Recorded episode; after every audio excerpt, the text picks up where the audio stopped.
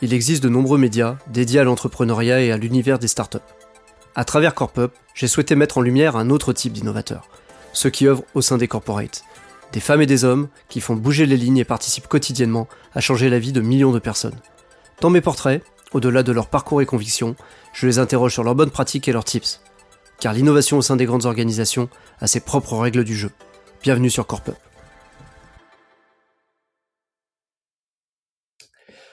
Bonjour Jean-Jacques. Bonjour Jean-Philippe. Alors, euh, Jean-Jacques, tu es euh, aujourd'hui directeur digital et innovation de SNCF Réseau. Est-ce que tu peux nous présenter euh, en quelques mots peut-être ton entreprise et puis et puis ton poste, ce que tu y fais? SNCF Réseau, c'est le c'est le gestionnaire d'infrastructure du, du, groupe public ferroviaire hein, du groupe SNCF. Donc euh, le métier des SNCF Réseau, c'est euh, de faire rouler, de gérer la circulation des trains. Hein. donc ce qu'on vend nous, c'est de la capacité de réseau. et cette capacité, à très court terme, c'est opérer les circulations, donc les postes de circulation, les aiguilleurs euh, sont à SNCF Réseau. Mais pour que ça marche, il faut aussi entretenir euh, ce réseau, qui est un réseau euh, extrêmement étendu de, plus de 35 000 km de ligne.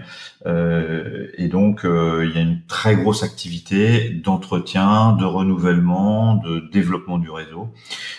Donc, c'est un métier très technique qui est à la fois porté sur l'asset management très long terme, on, on, est propriétaire d'un patrimoine euh, national à, à, à, longue durée de vie et en même temps à des enjeux très court terme. Il faut que chaque train arrive à l'heure et dans, dans la chaîne de la performance opérationnelle de ferroviaire, ben, le réseau est, est, est évidemment clé. Quoi.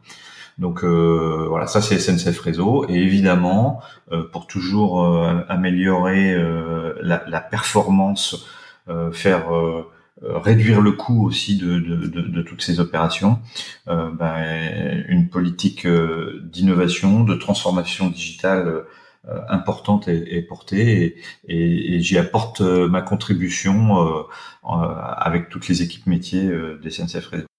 Très bien. Aujourd'hui, cette direction, elle représente à peu près combien de personnes? Combien vous êtes Comment vous êtes organisé?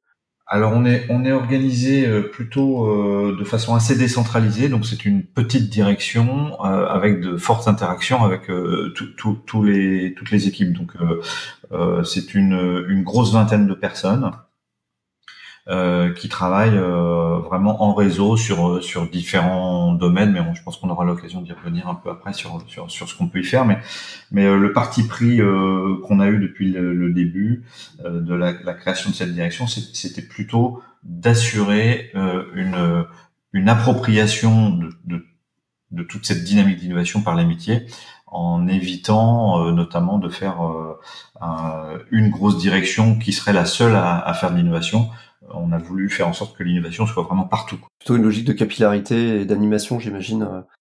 Ouais, voilà. Euh, oui, les missions en fait du coup qui sont euh, qui, bah, qui te sont confiées aujourd'hui, si tu peux nous en, nous en parler un petit peu. Alors, bah, on peut les résumer par par quatre grandes familles hein, les missions. donc la première, c'est d'accompagner les métiers, les porteurs de projets, les équipes euh, dans, dans leur dynamique d'innovation, hein, puisqu'on on les encourage à innover. Et, mais euh, tout le monde n'est pas euh, ni disponible ni un sachant des méthodes d'innovation dans l'entreprise. et donc, on, on, développe des dispositifs d'accompagnement sur toute, sur, sur toute la chaîne, hein, sur, tout le, sur le processus. Ça va de, de l'idéation jusqu'à l'industrialisation.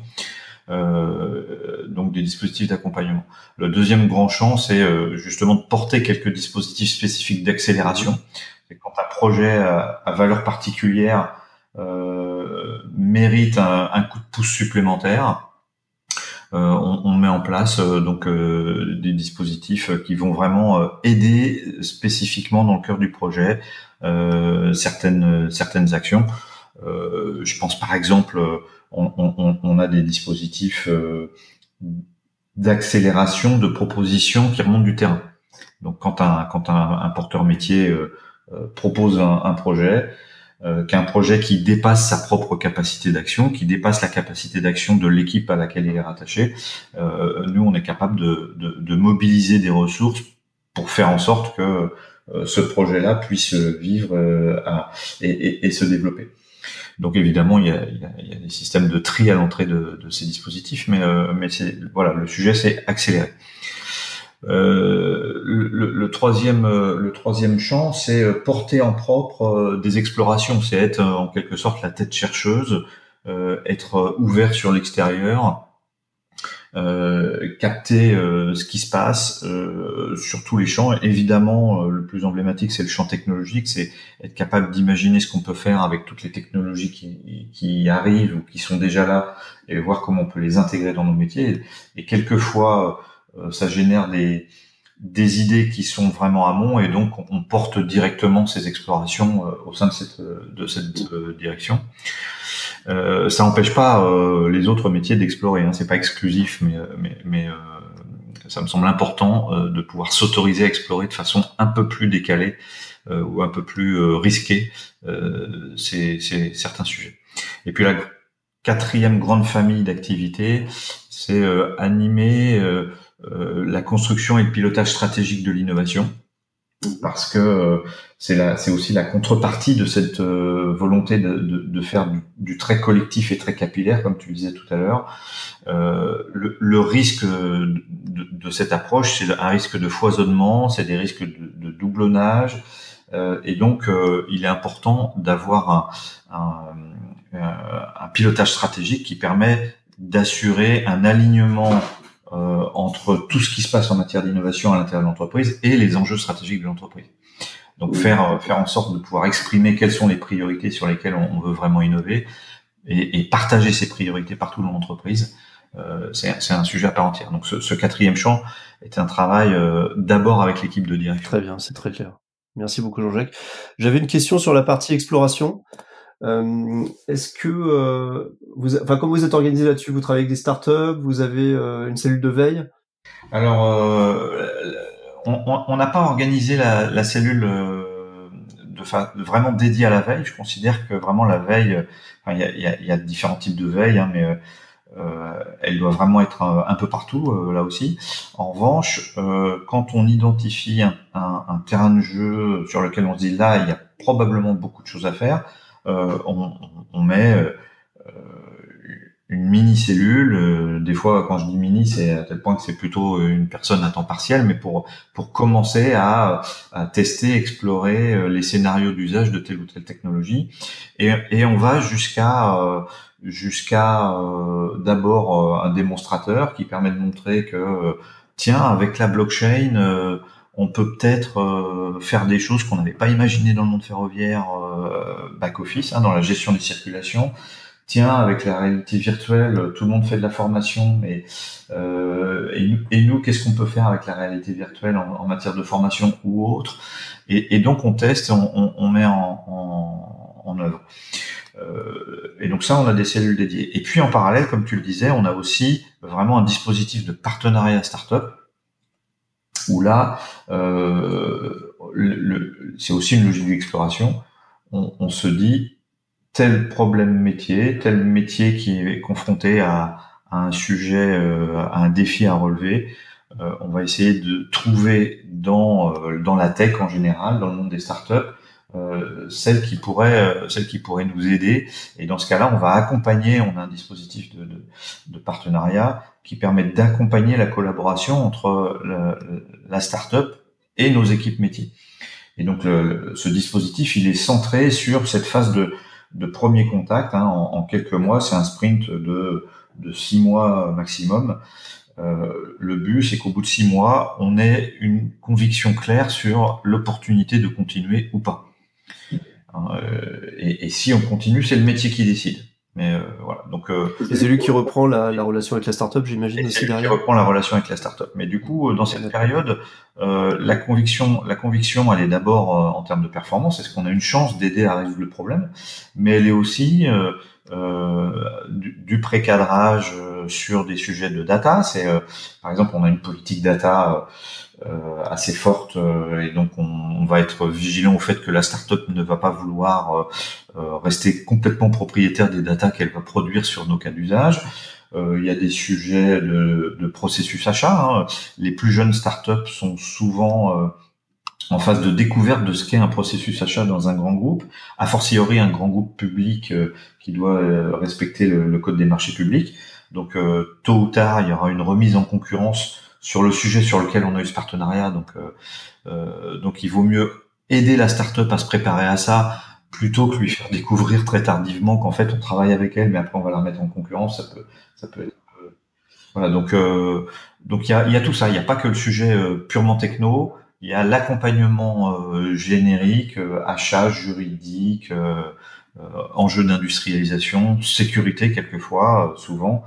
Dans, dans, nos métiers ferroviaires. Et justement, est-ce que est-ce que tu as des, des, bonnes pratiques pour les relations avec les startups? Est-ce qu'il y a des choses que vous avez mis en place ou, au fur et à mesure de l'expérience qui peut, que tu peux partager, qui sont des, des oui, c'est un vaste sujet, hein, le, les, les, les, relations startup grand groupe, mais moi, je, je, je pense que d'une part, euh, dans, dans, notre contexte, c'est vraiment, euh, je pense que ça doit être pris en fonction de chaque contexte, mais dans notre contexte où on a des problèmes industriels à, à résoudre, euh, le, les bonnes pratiques, euh, je pense, c'est d'abord d'anticiper, comme je disais tout à l'heure, le, le choc des cultures pour plutôt en tirer profit. Hein, euh, et donc sortir d'une relation client-fournisseur et, et, aller dans une relation euh, apprenante des deux côtés. C'est-à-dire que, comme je le disais, faire en sorte d'aider la startup à apprendre ce qu'est le contexte d'un gros industriel euh, avec des processus complexes, mais faire en sorte que les équipes métiers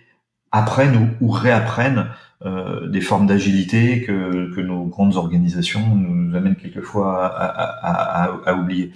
Donc il y a, y a, un apprentissage commun, euh, il y a un apprentissage aussi pour, pour nous sur les technologies, c'est une, une, façon d'intégrer plus vite les, les, les, les nouvelles technologies.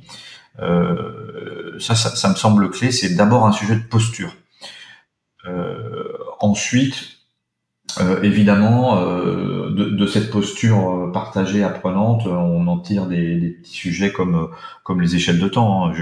J'ai souvenir d'une fois où, où une, start-up euh, une start-up après sa présentation assez convaincante a dit quand est-ce qu'on fait la prochaine réunion? Et, et, et mes collègues ont d'abord spontanément proposé des dates qui étaient à des horizons temporels vraiment lointains. Et les, les, collègues de start-up ont fait des grands yeux en disant mais euh, dans quel monde on arrive? Et en fait, euh, voilà, parce que parce que les équipes métiers elles sont euh, sur de très nombreux fronts, leurs agendas sont extrêmement sont extrêmement euh, lourds.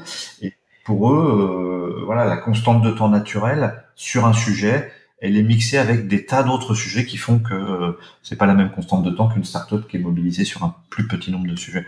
Donc ce genre de petit choc de culture lors de la première rencontre, c'est déjà un, premier non, mais ce que tu dis est vrai parce que il euh, y, a, aussi un, phénomène, c'est que euh, euh, une startup qui travaille avec un gros groupe et qui rencontre des, cadres du grand groupe, pour les cadres, c'est un sujet effectivement comme tu le dis parmi d'autres. Alors pour la startup, elle joue peut-être sa survie voilà. dans ce partenariat et, et à, la fin, moi j'ai déjà vécu des réunions effectivement où tu, as un intérêt poli, on va dire, du grand groupe et le, le fondateur en sortant appelle ses investisseurs en disant c'est bon, c'est vendu, c'est génial.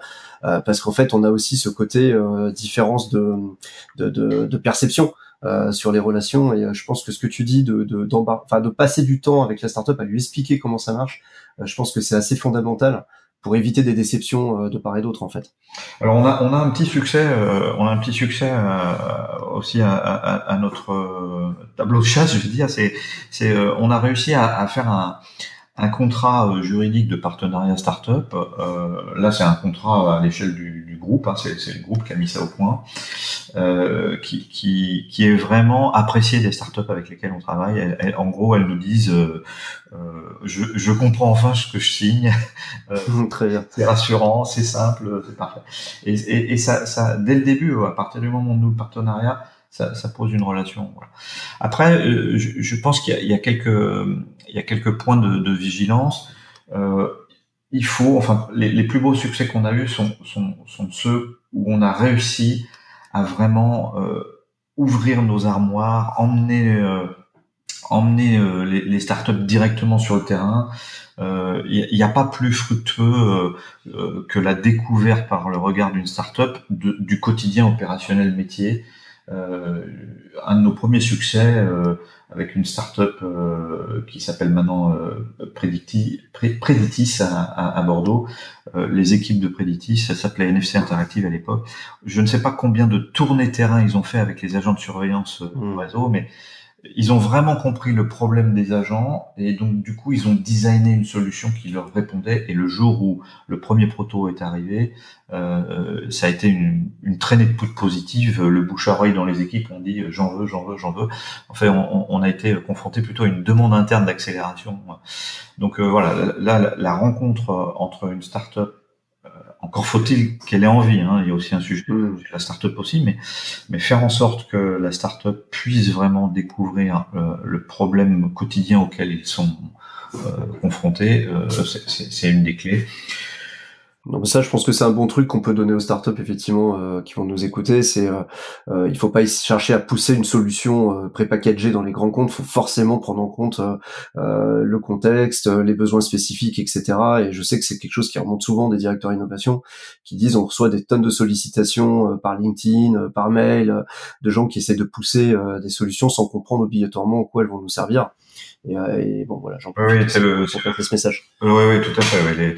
Les, les, les, les, solutions techno-push, euh, c'est encore le gros, c'est encore le gros du, du, système en fait de développement des startups parce qu'elles automatisent un maximum de choses. T'as as du LinkedIn euh, Sales Navigator, t'as euh, du Pipedrive, etc.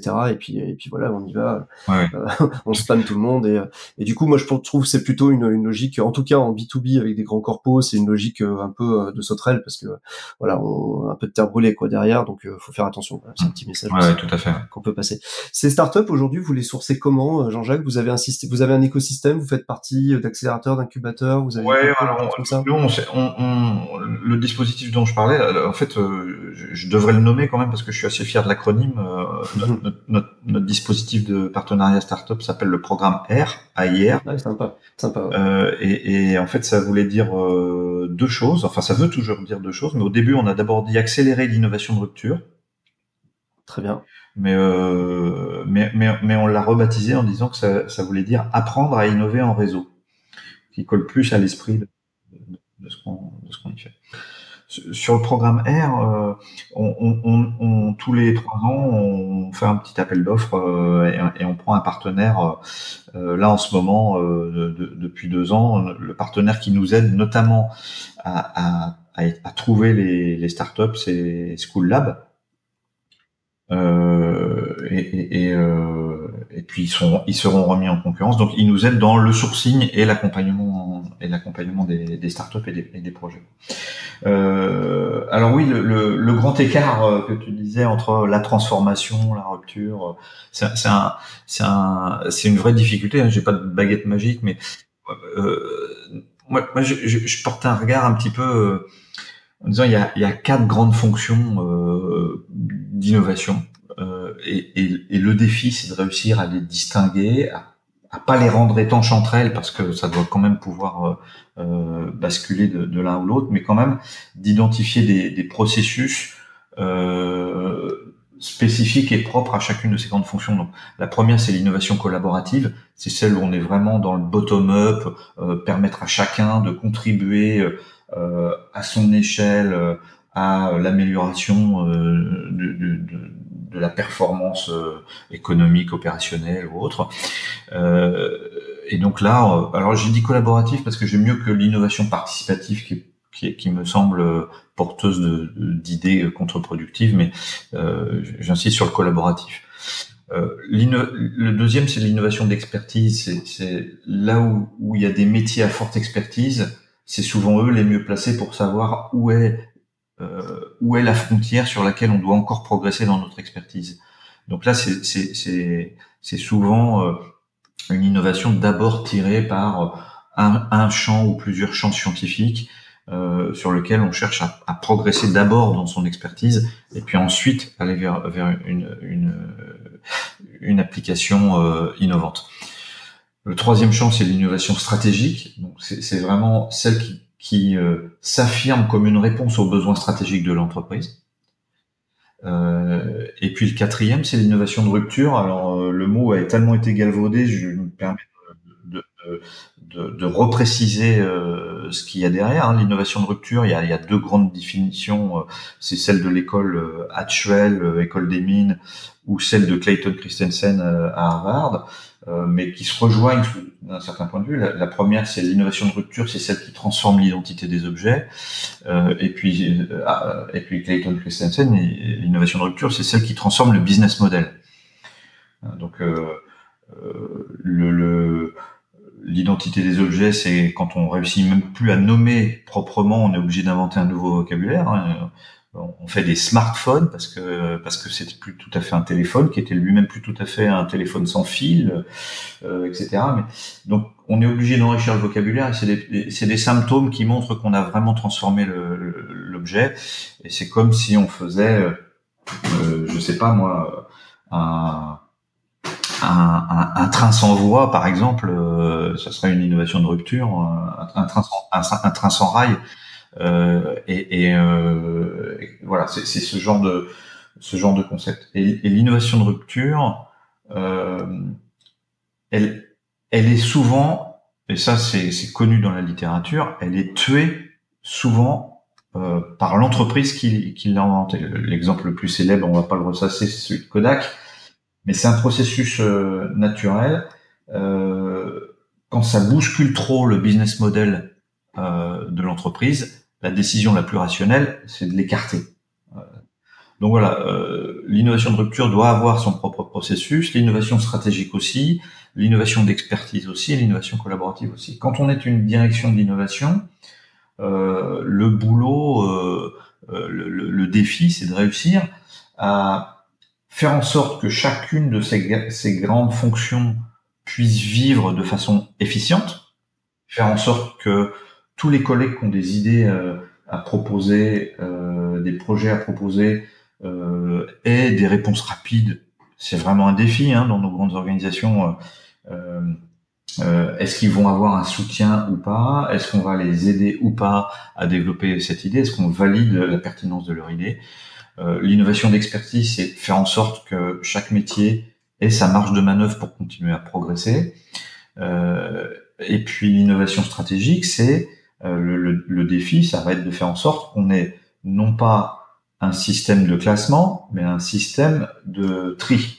L'innovation stratégique, c'est ce qui permet de dire, on va mettre l'effort euh, sur ce champ-là, on va, euh, par exemple dans le monde du ferroviaire, on va essayer euh, d'augmenter la capacité du réseau sur les lignes saturées. Hein. On a, nous c'est un exemple vraiment typique, c'est euh, il y a des endroits du réseau, par exemple dans les grandes agglomérations, qui sont vraiment saturés. Euh, quand c'est comment on fait pour mettre plus de trains? C'est un sujet stratégique. Mettre plus de trains sans perturber la régularité, en améliorant la qualité de service, c'est un champ stratégique. Voilà. Donc, quels sont les grands programmes d'innovation qui permettent de, de, faire ça? Et on en a un, par exemple, c'est changer euh, ou euh, développer des nouveaux systèmes de signalisation qui permettent de resserrer l'écart entre les trains et donc mettre plus de trains en circulation sur, sur la même voie. Euh, voilà, l'innovation stratégique, c'est très difficile parce que souvent dans les grandes organisations, on fait une liste relativement complète de tous les sujets importants pour l'entreprise et c'est très douloureux de faire du tri. C'est des renoncements. Euh, et savoir renoncer. Euh, voilà.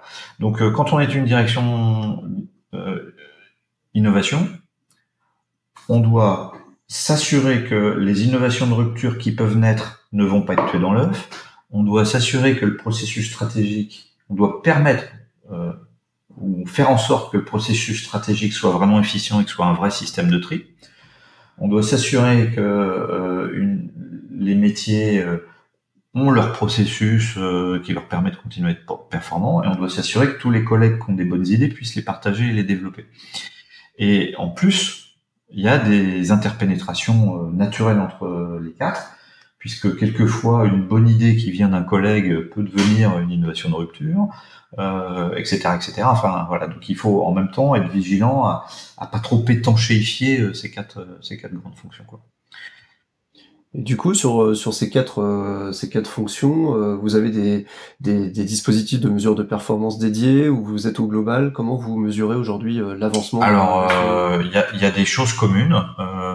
après, avec des leviers, des leviers des leviers qui sont propres à chaque. Hein, mais et puis sur sur la mesure de la performance, je, je voudrais d'abord faire un exercice de modestie, c'est-à-dire que c'est extrêmement difficile et on n'a pas tout le hein, on continue, on continue d'essayer de progresser là-dessus. Mais, mais euh, je peux au moins partager ce qu'on essaye de faire. Euh, on, va avoir par exemple des, un outil. Alors il a ses travers, mais il, permet de faire un socle commun qui est largement utilisé dans le monde, dans le monde industriel, c'est le TRL. Le TRL, le Technology Readiness Level, hein, qui, est, qui, est, une échelle qui va de 1 à 9, euh, qui est un, degré de maturité. Alors, j'aime pas le T de technologie, parce qu'en fait, euh, il donne l'impression qu'on se préoccupe que de la techno. Mais, si, on le prend dans une dans une acception bien complète, euh, on, peut vraiment étendre ça à tout ce qui est pas spécifiquement technologie. Le, le, le TRL permet de, de, challenger les projets en disant vous êtes à quel niveau de TRL Vous êtes juste dans le monde des, des idées, du POC, vous êtes à TRL 3, TRL 4, euh, très bien. Euh, quels, quels, sont les risques, les difficultés pour aller euh, au TRL 7 de pré-industrialisation, pour aller au TRL 9 d'industrialisation? Euh, voilà, tout ça, euh, c'est des, ça peut être un support. Après, évidemment, sur chaque euh, sur chaque domaine, sur l'innovation de rupture, la nature des risques quand on est entre TRL 5 et TRL 7, c'est pas la même que sur une, une innovation plus locale dans un cœur de métier d'expertise. Mais voilà, ça peut être un, un, guide et puis ça peut être un support de mesure de la performance. Et est-ce qu'on est capable de transformer? Combien on a de projets qui sont passés de TRL 3 à TRL 6, de TRL 6 à TRL 9. Ça, c'est une mesure. Il y a aussi une mesure, alors moi j'y suis assez attaché, c'est qu'un processus d'innovation euh, performance, c'est un processus qui trie, c'est un processus qui sait arrêter. Et donc une capacité à arrêter, c'est combien on a arrêté de projets. Le, le, le, quel taux en volume, etc. Euh, parce qu'en fait, euh, la, la, vraie, la vraie difficulté, c'est de se dire ah ça vaut le coup de continuer. On était quand même sur une bonne idée. Euh, mince, faudrait quand même continuer. On y croit, on y croit. Et on retombe dans le piège de la non priorisation et on maintient en vie des projets qui certes étaient une bonne idée, mais si les travaux ont montré que euh, c'était pas possible ou qu'il y a une autre voie plus euh, une, une, voie plus prometteuse, allons-y. Dans un monde très technique, euh, euh, avec une très forte culture d'ingénieur, euh, moi je, je, rappelle souvent une, une, phrase que m'avait m'avait donné. J'ai eu la chance de rencontrer Uri Levin, l'un des, cofondateurs de Waze. il m'avait dit il faut tomber amoureux du problème, pas de la solution. Et, j'adore cette phrase. Euh, parce que tant qu'on n'a pas résolu le problème, il faut continuer. Si c'est un vrai problème pour l'entreprise, il faut continuer à s'y attaquer. Mais si une solution technique euh, montre ses limites, eh bien, il faut reposer le problème autrement et chercher d'autres solutions techniques. Euh, et puis sinon, euh, il y a d'autres priorités ailleurs, mais il faut en tout cas savoir s'arrêter. Et donc la mesure euh, du taux d'arrêt de projet, combien de projets on a arrêté en TRL 4, c'est important. C'est le fameux, c'est le fameux cône qui est dessiné sur tous les processus d'innovation, euh, un peu, un, peu, un peu simpliste quand même, mais on peut avoir beaucoup de projets euh, dans les phases amont. Euh, le but, c'est de savoir sélectionner ceux qui sont à fort potentiel et qui méritent d'être continués. Euh, c'est d'autant plus important que c'est souvent dans les TRL élevés, 6, 7, 8, que les coûts sont importants là qu'on engage des gros moyens. On, fait euh, l'homologation des produits qu'on a développés, euh, on fait euh, la validation à grande échelle. Donc là, on, engage des gros moyens quand on a en TRL 7 ou 8. Donc il y a intérêt d'avoir bien dérisqué en amont. Donc c'est pas la peine d'amener des tas de projets à TRL 7 pour se rendre compte que d'une part on n'aura pas les moyens de tous les industrialiser et en plus il y en a qui sont pas tout à fait euh, Très intéressant comme processus, merci Jean-Jacques, parce que je trouve que voilà, ça sera utile, je pense, à pas mal d'auditeurs. Euh, c'est vrai que ça ressemble euh, d'une certaine manière à la gestion d'un portefeuille de start-up dans un fonds, quoi, avec des, des du, du staging et, et des, des, des, tours successifs dans lesquels on se repose la question de savoir si effectivement bah, la solution a trouvé son marché, si technologiquement elle tient la route, etc. Donc je trouve, je trouve le parallèle vraiment intéressant. Je voulais passer un petit peu sur toi aussi, au-delà des aspects et de tous les enfin, de méthodo et que tu as partagé avec nous. comment on devient en fait directeur digital et innovation? Quel est ton parcours en fait ah. Alors, bah, moi, à l'origine j'ai une formation d'ingénieur. Euh, j'ai commencé, j'ai toujours eu cet appétit pour le monde de la R&D en gros.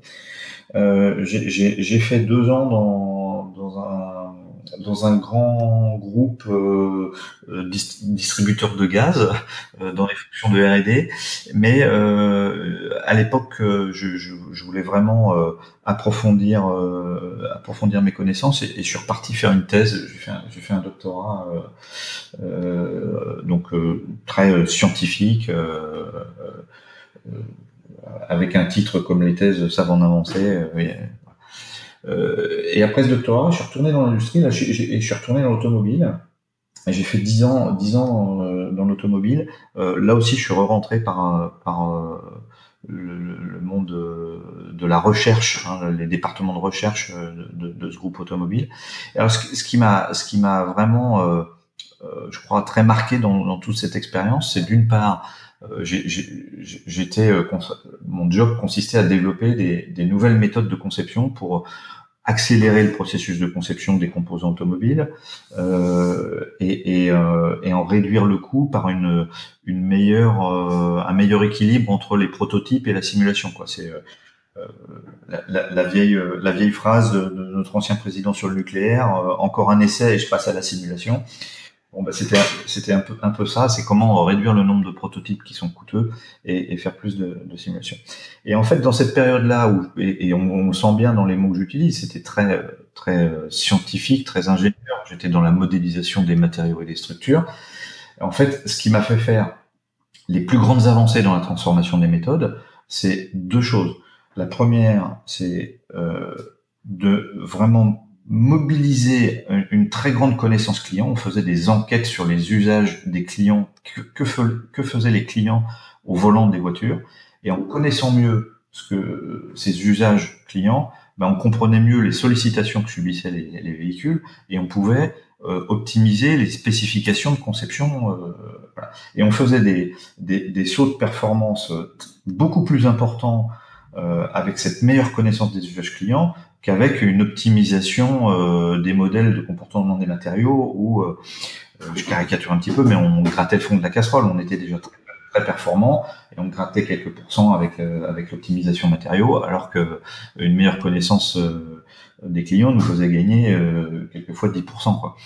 Donc ça c'est le, le, premier point. Et le deuxième point, c'est ce a fait, c'était une une collaboration très étroite avec les les concepteurs eux-mêmes dans les bureaux d'études avec une appropriation de leur, de, de leur métier au quotidien.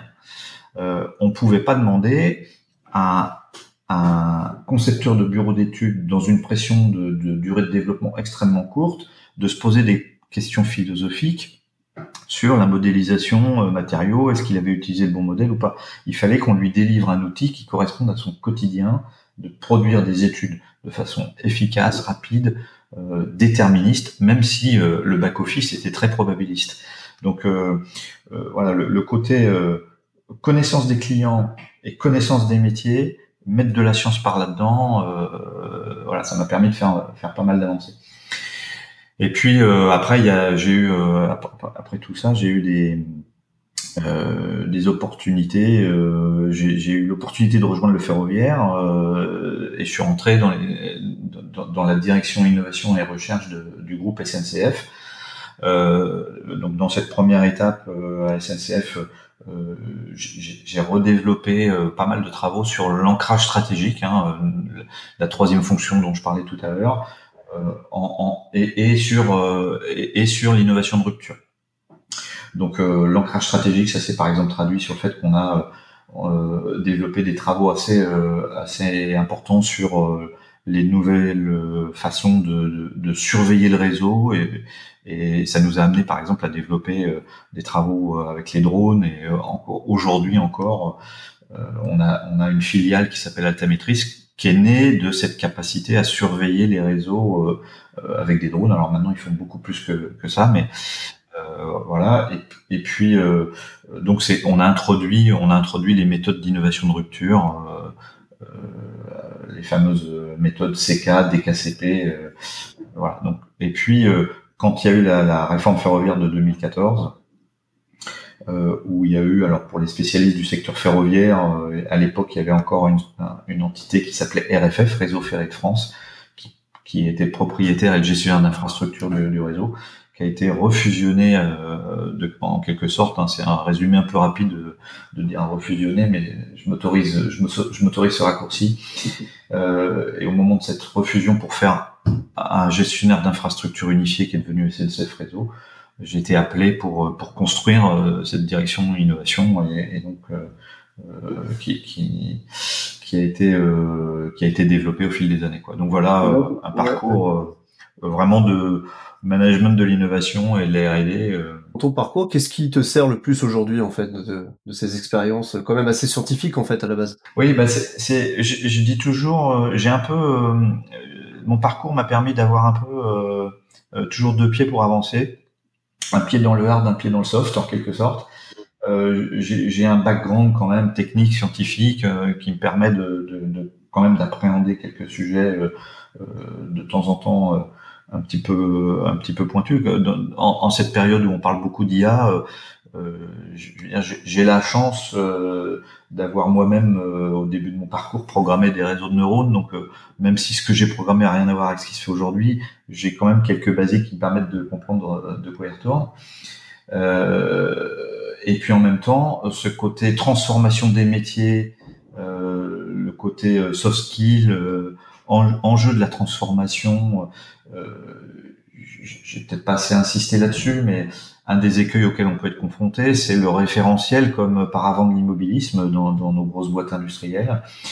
Et en fait, euh, comprendre que une des clés de la performance, c'est de réussir à emmener les propriétaires de référentiels dans la transformation de leur propre référentiel. C'est là qu'on c'est accélère la transformation. Et à la fin, les gens ils ont oublié que c'est grâce à nous qu'ils ont fait le truc. ils ont l'impression d'avoir inventé le nouveau référentiel. Ils ont, et l'impression est, est justifiée hein, en fait, puisque c'est souvent euh, c'est collectif euh, euh, ce chemin-là. Donc euh, voilà, c'est euh, un pied dans le hard, un pied dans le soft, un pied euh, dans le court terme, un pied dans la vision future. Je pense que ça c'est aussi euh, c'est aussi important de, d'avoir une vision long terme, même si elle est même si elle est forcément erronée. On n'est pas dans la prédiction, mais mais être tiré par des enjeux long terme, mais en même temps agir à court terme. Et puis et puis j'aime bien aussi euh, dire euh, un pied dedans, un pied dehors. Euh, un pied dedans parce qu'il faut vraiment en permanence comprendre les enjeux auxquels est confrontée la boîte, quels sont les défis qu'elle a à relever, et un pied dehors pour capter, percevoir, euh, comprendre ce qui se passe, identifier les opportunités, les rapprochements euh, de collaboration, les opportunités technologiques. Voilà, donc euh, il y a un enjeu d'ouverture externe qui est aussi qui est aussi très très important. Alors du coup, bon, c'est vrai que, que tu as, un job en fait avec quand même une, surface assez assez importante. J'ai envie de te, en, dernière question, peut-être te demander à quoi ressemblent tes journées en fait. Est-ce que c'est toujours la même chose? Est-ce que tu comment t'es organisé? Pour passer d'un sujet à l'autre comme ça en permanence euh, alors, je, je, suis organisé surtout avec une équipe, euh, avec une équipe qui m'aide beaucoup. Euh, je suis organisé. Euh, enfin, on, on, est sur un peu tous les fronts hein, quand on est sur ce, ce, type de job, mais la, la journée type, c'est euh, un, un, mélange entre euh, la rencontre avec des acteurs terrain, euh, c'est de l'implication dans des réseaux externes. Hein. Alors les réseaux externes, je l'ai pas beaucoup dit, mais ça peut être des réseaux de type filière industrielle. On a des collaborations vraiment spécifiques avec la filière ferroviaire. ça peut être avec des réseaux académiques, ça peut être avec des réseaux de start-up où, euh, par exemple, j'ai cofondé et je préside un think tank euh, qui s'appelle Futura Mobility. C'est un réseau d'industriels de la mobilité, mais pas spécifiquement ferroviaire, euh, qui, là, se projette sur un futur un peu plus lointain. Donc voilà, implication dans des réseaux externes assez polymorphes. Euh, des travaux avec les équipes de direction. Euh, alors ça peut être vraiment focalisé sur ce que je disais, co-construire collectivement la vision stratégique, c'est quoi les champs d'innovation prioritaires, comment on s'organise pour faire le tri dans les projets, ou c'est toujours avec l'équipe de direction, ça peut être des points spécifiques de pilotage de tel ou tel projet ou programme. et puis et puis des échanges extrêmement variés avec mes équipes, avec les autres équipes, euh, euh, de toutes sortes. Hein. Euh, ça peut être quelquefois un, porteur d'une idée, d'une idée stratégique qui vient chercher du sponsoring. J'ai un souvenir précis où un collègue avait vraiment une idée qui est devenue une plateforme, une plateforme de data très performante dans l'entreprise. Et quand il avait l'idée dans l'environnement où il était, il n'avait aucun soutien et, euh, pour des tas de bonnes raisons en fait. Hein, mais il était convaincu que son idée méritait d'être poussée quand même. Il est venu me la présenter en me disant je cherche un sponsor parce que et effectivement euh, moi j'avais été enthousiasmé par sa proposition. Je lui avais dit que j'étais prêt à financer son projet. Et, et le, plus cocasse, c'est qu'il dit non, je cherche pas du budget. Je, le, le, sujet, c'est le sponsoring, c'est d'avoir le, vraiment euh, la garantie qu'il y a quelqu'un dans l'équipe de direction qui, qui soutient ce projet-là. Donc euh, voilà, des rencontres comme ça. Et encore aujourd'hui, euh, c'est lui qui a fait le projet, mais il dit que c'est parce que je l'ai sponsorisé qu'il a réussi à le faire. Euh, Sympa. mais, mais c'est lui qui l'a fait, quoi. C'est, ça qui est. donc c'est à lui que doivent revenir les, les lauriers, quoi. Mais, mais voilà, donc voilà, la journée type, elle est euh, elle est agrémentée de, de, de, tas de sortes de rencontres. Euh, il faut pas, il faut pas non plus euh, comment idéaliser. C'est aussi des, des, batailles contre les résistances au changement. Hein. Mmh. Il y a tout ça dans les grandes organisations. C'est des résistances, c'est sociologique. Il faut pas. Enfin, je, je les ai vécues. Mais c'est pas un jugement. Pas un jugement, c'est normal. Mmh. C'est partie du, du, du, du, système. Donc, voilà, de temps en temps, il y, a des, il y a des moments inconfortables ou des choses auxquelles on croit avancent pas aussi vite qu'on le voudrait. Euh, et ça fait partie du travail justement de trouver euh, les leviers, euh, redonner du sens, redonner de la vision, partager, partager cette vision et, et donner envie, donner envie à tout le monde de, de se projeter vers, vers des futurs désirables. Quoi. Bah écoute, je crois qu'on peut terminer sur, sur ce mot futur désirable. merci beaucoup Jean-Jacques pour ce temps que tu as passé avec, avec nous. De rien, avec plaisir. Si l'épisode vous a plu, n'hésitez pas à le partager et je vous donne rendez-vous bientôt pour un autre portrait d'innovateur en contexte corporate. Au revoir.